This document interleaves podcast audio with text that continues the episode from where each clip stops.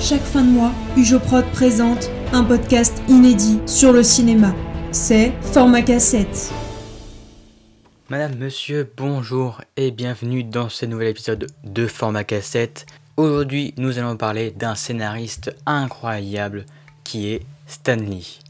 Stanley, ou de son vrai nom Stanley Martin Lieber, est né le 28 décembre 1922 dans la ville de New York.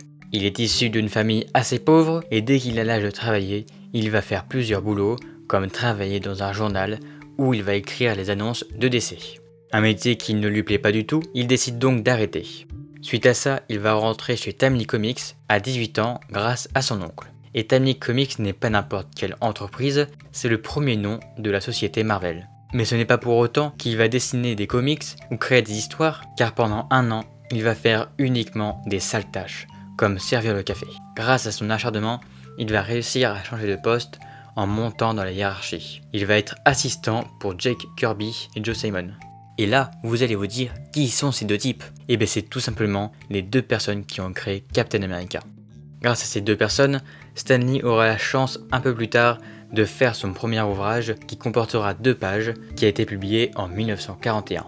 Quelques mois plus tard, Jack Kirby et Joe Simon vont être contraints de démissionner suite à un désaccord financier. Et suite à ce changement, Stanley passe rédacteur en chef à l'âge de 20 ans. Malheureusement, il va vite devoir laisser tomber sa casquette de rédacteur en chef car le 7 décembre 1941, les Japonais attaquent la base de Pearl Harbor, ce qui a pour conséquence de faire entrer en guerre les États-Unis.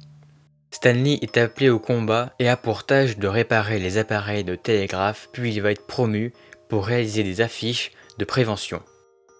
Après la guerre, il retrouve son poste de rédacteur en chef chez Timely Comics et décida de créer des personnages fictifs qui deviendront dans le futur des personnages cultes. Les premiers personnages qu'il va créer sont Thor, qui est un mélange de mythes nordiques et de Shakespeare. Pour Hulk, il a trouvé l'inspiration avec le docteur Frankenstein. D'ailleurs, à la création de Hulk, Stanley l'avait fait gris, mais à cause de problèmes d'impression, il est devenu vert. Comme je vous l'ai dit, à sa création en 1939, c'était Tamni Comics. Puis en 1951, c'est devenu Atlas pour ensuite, en 1959, prendre le nom qui est aujourd'hui mondialement connu, Marvel Comics.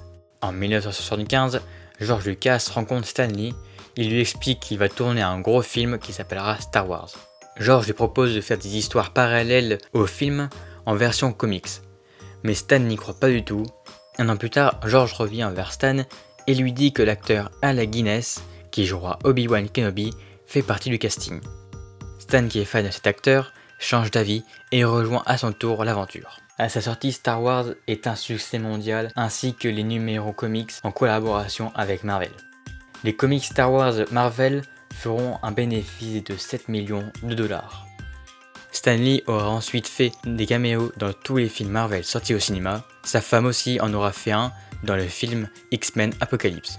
Stan décédera le 12 novembre 2018 à l'âge de 95 ans, un an après que sa femme décède. Merci beaucoup d'avoir suivi ce podcast jusqu'au bout. On se retrouve très prochainement pour un nouvel épisode de format cassette et je vous remercie infiniment pour votre fidélité. A bientôt.